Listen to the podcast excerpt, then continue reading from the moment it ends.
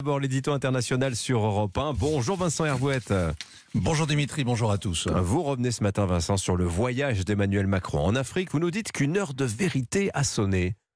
Oui, les dirigeants français mentent en permanence. La plupart ne connaissent rien à l'Afrique quand ils accèdent à l'Élysée et le pouvoir leur impose des cours de rattrapage. Alors depuis 30 ans, ils récitent les mêmes rengaines, par exemple que la France-Afrique c'est fini, alors que toutes sortes de réseaux parallèles perdurent et sans doute qu'ils sont nécessaires.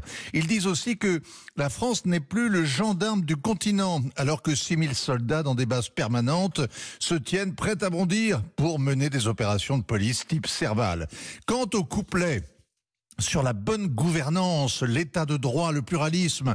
Il fait rire ceux qui ont vu le président Macron au garde à vous à Djamena, seul chef d'État étranger invité au Tchad après le coup de force du général président Déby, fils du général président Déby, pour assister à l'invention d'un nouveau système politique, le régime putschiste héréditaire. Bref, les Blancs racontent des balivernes quand ils parlent de l'Afrique aux Africains, sauf pendant cette tournée africaine où le président s'est lâché, il a parlé vrai pour le meilleur et pour le pire. Ah bah Emmanuel Macron justement veut un nouveau partenariat fait d'humilité.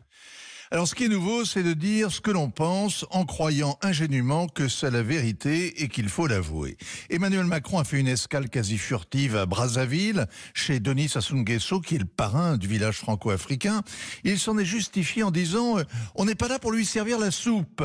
Le président congolais se fait insulter à domicile, mais comme il est devenu président en même temps que Valéry Giscard d'Estaing, il est blindé. À Kinshasa, Emmanuel Macron a fait mieux, un vrai duel oratoire avec le président Félix Tshisekedi, qui a été désigné vainqueur d'une présidentielle qu'il a perdue, mais qui est outré que les Français osent le remarquer. Emmanuel Macron lui a répondu sur le même ton, c'était rugueux. Sur le fond, la guerre en cours avec le Rwanda, la médiation française n'a rien donné.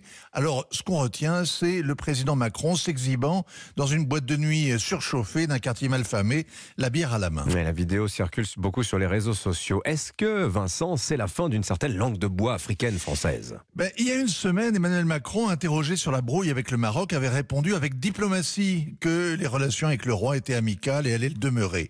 Le palais royal a répondu par une gifle. Les relations ne sont ni ni amicale. Mohamed VI est en colère contre le président qu'il juge désinvolte. Il a ses raisons. Les visas délivrés au compte-gouttes, les salam faits à l'Algérie, les embrouilles de service. Et il a rappelé son ambassadeur. Il veut que la France sorte de l'ambiguïté sur le Sahara occidental, la cause sacrée du royaume.